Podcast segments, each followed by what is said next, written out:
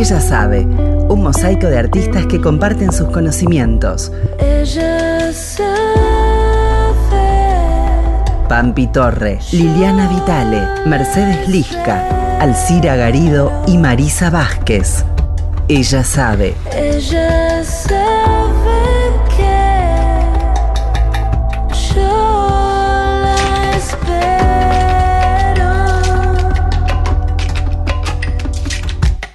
Ella sabe. Pampi Torre, música argentina, una mirada federal. Buenos días, bienvenidas, bienvenides, bienvenidos a este micro de música argentina, una mirada federal. Cada semana les vamos a compartir entrevistas con artistas de todo el país, yendo de provincia en provincia, escuchando esa voz que tanto caracteriza a una región, a un lugar. Nos van a regalar su mirada desde su infancia hasta el hoy. Nos van a contar desde su sentir cómo se construye la identidad de la cultura musical de su provincia.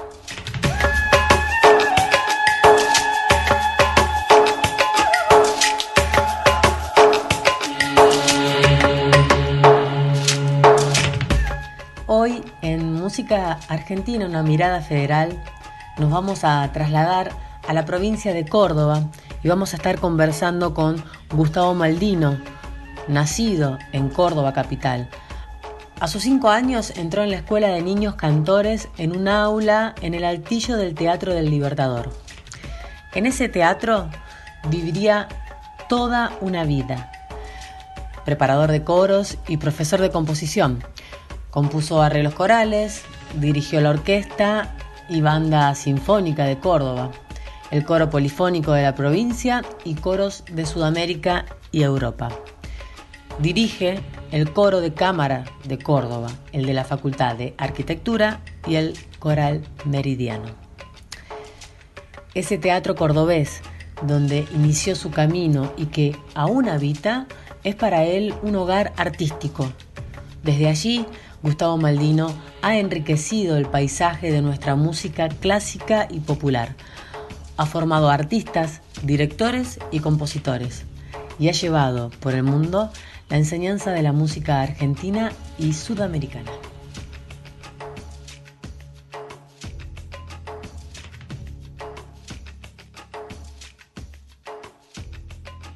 Buenos días, Gustavo. Muchísimas gracias por regalarnos este tiempo donde vamos a estar conversando un poco sobre la música de la provincia de Córdoba. Bueno, vamos a empezar con la primera pregunta y es, ¿cómo llega la música a tu vida? Muchas gracias a vos por permitirme este espacio para compartir eh, contigo sobre la música de Córdoba. La música llega a mi vida de muy chiquito.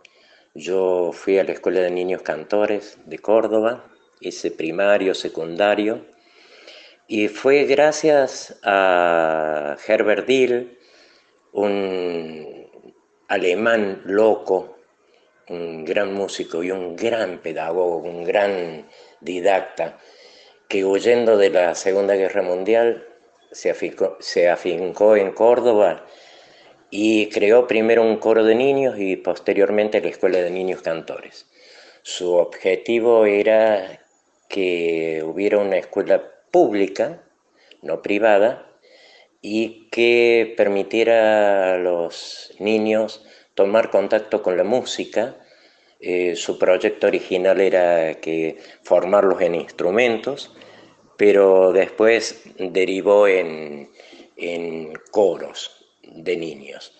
Así que gracias a Herbert Dill un poco y a mis padres que, me, me, hicieron entrar, me escuchó el maestro y pude entrar a esa escuela, es que tomé contacto con, con la música de muy pequeño. Qué lindo que ya desde la infancia podamos tener ese encuentro que es para toda la vida. Y desde la infancia, la música, ¿qué lugar ocupaba? ¿No? Digo, vos me estás comentando acerca de, de este gran maestro que, que fue para vos, pero ¿qué lugar ocupaba para vos la música en tu infancia? Y también preguntarte si recordás a artistas de tu provincia que en ese momento sonaban en las radios o en algún reproductor de música ahí en tu hogar. Mira, eh, eh, al entrar tan de pequeño en la escuela de niños cantores, el contacto con la música era cotidiano y como dice eh, Serrat, con la leche templada y en cada canción. Así que eso se va incorporando como algo natural, hasta que después se transforma en una pasión. Lo que yo recuerdo de artistas, no sé si cordobeses, pero lo que yo recuerdo que escuchaba mucho de, chico y más de adolescente eran grupos vocales, qué sé yo, Supay, Trovadores, el grupo vocal argentino. Siempre me llamaron la atención eh, y después, bueno, eh, después hice una carrera eh, ligada a, a, las voces, ¿no? dirigiendo coros y grupos vocales pero lo que recuerdo más son esos, esos grupos que, mencioné.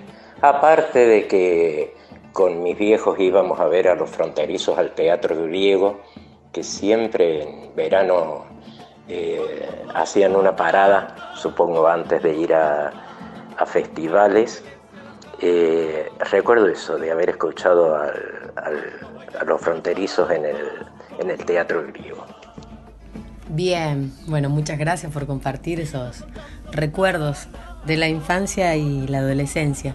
Un poco también este, este micro o este programa va mmm, de la mano de, de, lo que sucede en, en la provincia donde vivís.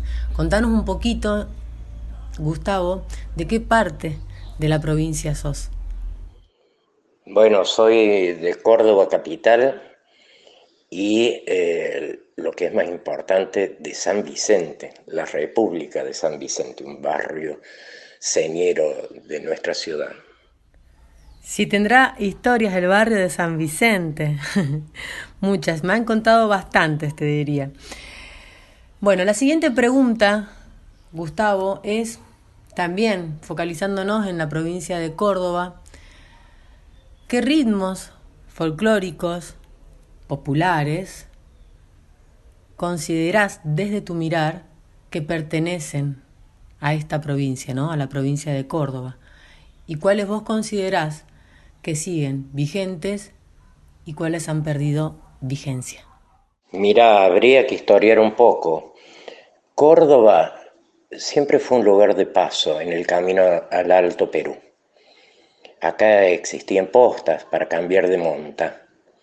Así que eh, no se pudo dar, como en otras regiones de nuestro país, un ritmo y un folclore eh, realmente distintivo. Es un poco como las empanadas cordobesas. ¿Viste? La empanada cordobesa tiene morrón, aceitunas, pasas de uva, carne, zanahoria, eh, mantecol, anchoas, no, esto no, pero, pero es muy variada porque eh, como la empanada era una zona de paso, no se afincó eh, un folclore tradicional y la empanada es una mezcla de cosas. Yo calculo que puede haber algo relacionado folclóricamente en el norte de Córdoba, la Chacarera, entre las sierras, eh, José Luis Serrano Doña Jovita ha hecho un gran trabajo musicológico eh, de recopilar melodías y ritmos de aquellos ancianos y ancianas eh, para preservar el patrimonio de Tras las Sierras. Supongo que estará emparentado antiguamente a, Cuyo, algo, a San Luis. Usted ahora ve estos pueblos con caminos asfaltados, con potreros bien cercados, con biógrafos, policía, botica, confitería y postes para el alumbrado. En otro tiempo la sierra nos tenían apartados. Los pocos que habían cruzado hasta la Córdoba Grande, como atravesando los Andes, quedaban del otro lado. Y acá vivíamos ignorantes, rigoreados por la escasez, pudiendo muy tal que ves, salir airoso en la peste, y así cueste lo que cueste, hasta orillar la vejez. El que acarrea esas vigas, ese que tiene tonsura. Y un pañuelo en la cintura para sujetar la sotana, ese que se hincha con ganas, bueno, mijo, ese es el cura, el, el, que anda para levantar una casa de ejercicio para combatir los vicios que cunden entre la gente, provocando enteramente semejante estropicio. No hubo almanaque ni legua que lo hagan echar para atrás. Ande lo hicieran llamar, llegaba en el mulo el cura y entre chala y cebadura se sentaba a conversar. No había buenos ni malos, solo almas para salvar. Vive el cuero. En el noreste, eh, emparentado al litoral, a Santa Fe, y al sur, supongo que sureste, a La Pampa, al folclore pampeano. Eh, y con respecto a ritmos, tengo que mencionar el cuarteto. Yo considero que es música popular y que igual que el tango, que eh, es música popular, y se inició eh, aprovechando algo innato en el hombre, que es el baile, la danza. Yo creo que el- el- la gran popularidad del tango en sus comienzos y del cuarteto, y que todavía perdura, es que se baila. Y eso es innato al hombre y viene de muy antiguo. Y es algo que no, que se perdió esa característica en las demás músicas folclóricas. Algo se preserva en, en el norte de nuestro país o en algunas, en algunas otras provincias con los bailes folclóricos, pero realmente de la popularidad del cuarteto, y eso es bien, bien cordobés, nada más que yo no lo emparento al folclore, sino a una música popular que rescata algo visceral del hombre que se ha perdido. Cuando salgas a la calle con tu novia a caminar, no te olvides del paraguas, te recuerdo por favor. Tú bien sabes que en invierno mi variable el tiempo está. Cuando menos tú lo piensas, ya comienza a lloviznar. Abre, abre tu paraguas que comienza ya a llover. Si se moja nuestra ropa, ellas se pueden coger. Abre, abre tu paraguas que comienza ya a llover. Si se moja nuestra ropa, ellas se pueden coger. Una respuesta amplia, ¿no? Pensando, digo, también en, en estos puntos cardinales dentro de la provincia, en estos, en estos límites provinciales, que antes esos límites como no existían. Qué bueno que aparezca también esto de música popular y que dentro de ese marco se encuentre lo que es el cuarteto, una identidad eh, tan fuerte de, de acá, de Córdoba, ¿no? Y llevando un poco a esto que, que nos venías comentando, va un poco de la mano de lo que sería como la siguiente pregunta, porque mm, la pregunta sería de que cuáles vos también crees que hayan sido adaptados o adoptados esos ritmos, ¿no? Entonces, vos nos convidaste acerca de esto, de, de lo que recibe de la región pampeana, de lo que recibe de la región cuyana, del norte. Pero digo, también en Córdoba se da una manera también como de, tocar esos ritmos. ¿Cuáles considerás que hayan sido adaptados al sentir de la provincia de Córdoba? Lamentablemente, y esto ha sido un proceso que ha ido en detrimento del ritmo, en el folclore se ha ido eh, lavando la riqueza rítmica de cada región. Por eso lo que yo comentaba de las influencias que pueden tener en los distintos puntos cardinales de la provincia otros folclores, otros ritmos, lamentablemente eh, se ha ido licuando lo rítmico y ha derivado en la canción. Eh, yo lo que recuerdo y que puede ser algo característico, yo he hecho con coros buenos arreglos del Chango Rodríguez. Yo creo que el Chango Rodríguez sí eh, es algo bastante distintivo de, Córdoba y él componía en distintos ritmos, pero en el folclore eh, de hace un tiempo, esta parte, salvo lo identitario del chamamé en el litoral, la chacarera en Santiago, eh, copleras al norte, eh, el ritmo se ha ido dejando de lado para dar paso a la canción. Y eso eh, me parece que es una pérdida importante, porque me encantó cómo encaras el tema a partir no tanto de la música, sino de los ritmos folclóricos. Así que de esa manera, eh, esa identidad que da el ritmo se ha ido perdiendo. Yo de Córdoba no distingo demasiado, no puedo eh, ahondar sobre eh, en qué derivó, eh, cómo se adaptó. Puedo nombrar al Chango Rodríguez, pero me parece que a nivel nacional se ha ido perdiendo lo rítmico. En la construcción de una, un folclore más ligado a la canción, a la samba, y se ha perdido lo demás, lamentablemente.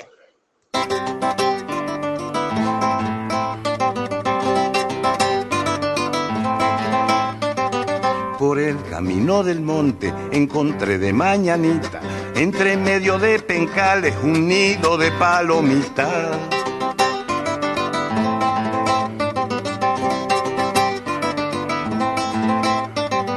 La paloma con su canto arrullaba su nidito y en mi corazón golpeaba un bombo repicadito.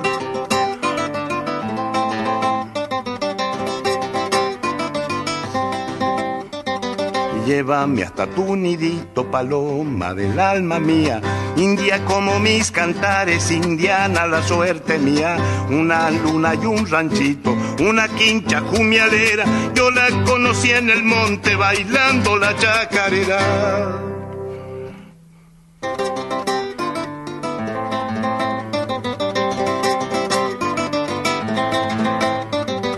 El rama que se ha dormido en los montes suspirando y las leguas del camino muy lejos me van llevando.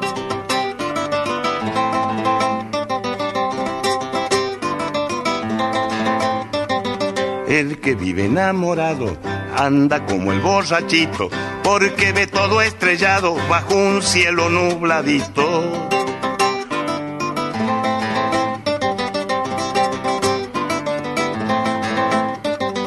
Cuando voy a Salavina se me hace que el sol se esconde porque alumbra mi lucero por el camino del monte. Una luna y un ranchito, una quincha jumialera. Yo la conocí en el monte bailando la chacarera. Muchísimas gracias, Gustavo, por, por el tiempo, por también ahí convidarnos tu tu pensar o tus reflexiones, ¿no? Eh, acerca de, cómo se, se, fue dando en, la provincia de Córdoba, cómo, cómo sentís que se haya dado, que creo que también esto es lo más importante en, de este micro, ¿no? Poder escuchar las distintas voces, las distintas miradas. Por último, nuevamente agradecerte el, el tiempo de, de, esta, de este encuentro, ¿no? Así, eh, por medio de un teléfono. Te preguntaría si nos podrías convidar en esta mirada que puedas nombrar a artistas de tu provincia de estos tiempos. El agradecido soy yo, en primer lugar, por el convite. Eh, tengo que nombrar, eh, en primer lugar, a una gran amiga y para mí una de las mejores músicas de, de nuestro país, allende categoría, folclore, clásico, lo que fuera, como música Hilda Herrera, que es cordobesa de Capilla del Monte, hace muchos años que vive en Buenos Aires. Eh, para mí es la gran figura de la música de nuestro país. Eh, regalo de la vida que sea una amiga y que hayamos podido trabajar juntos en, la música.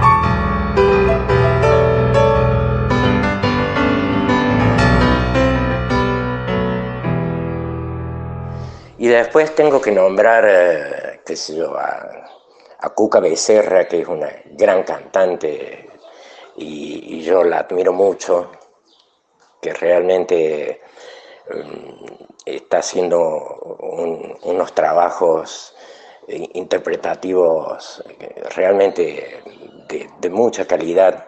Yo, yo, en ese sentido la admiro mucho.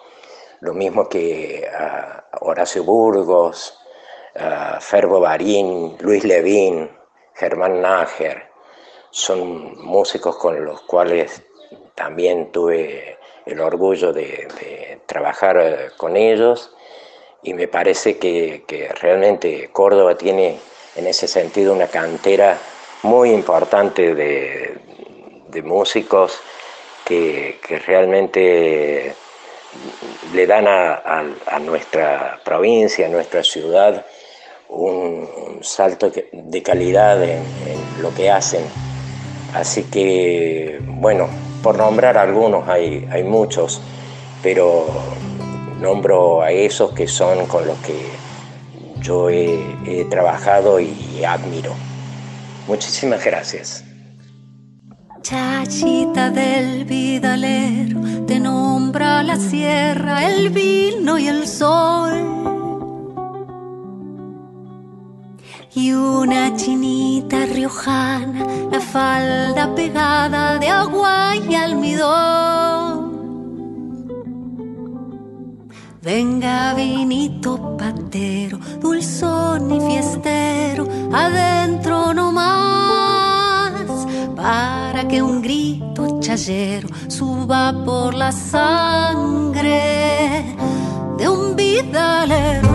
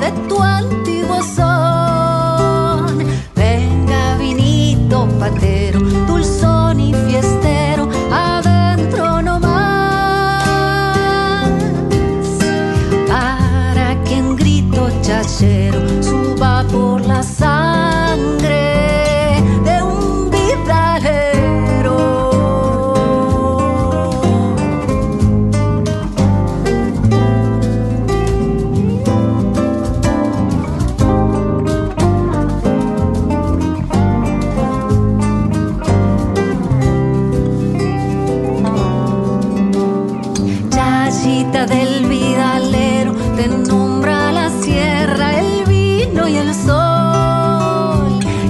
Una chinita riojana, la falda pegada de agua y almidón.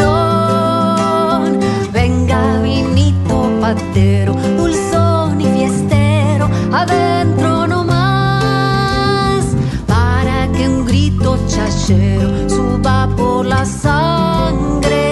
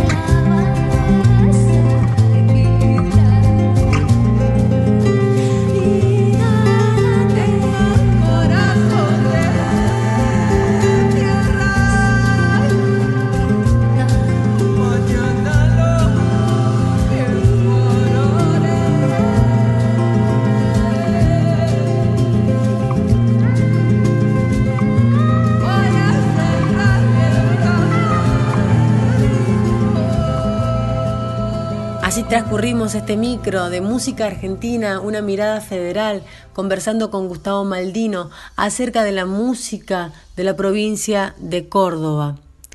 Las canciones que hemos compartido en este, en este programa son las siguientes.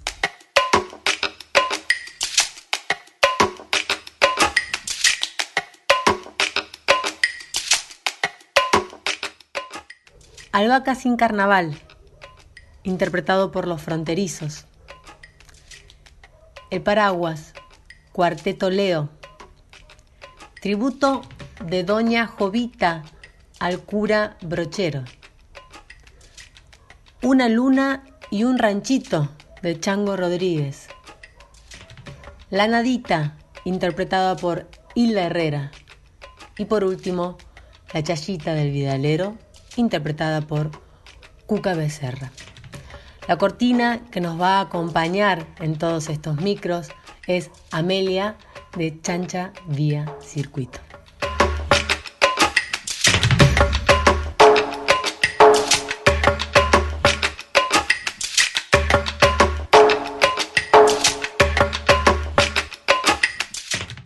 Será hasta la próxima semana donde nos encontraremos en este micro de música argentina, una mirada federal. ¿Quién les habla? Pampi Torre. En comunicación y gestión, Pilar Odone, Nicolás Gali. En edición, Chelco Pajón. Y difusión, Gretel Martínez. Hasta la próxima semana.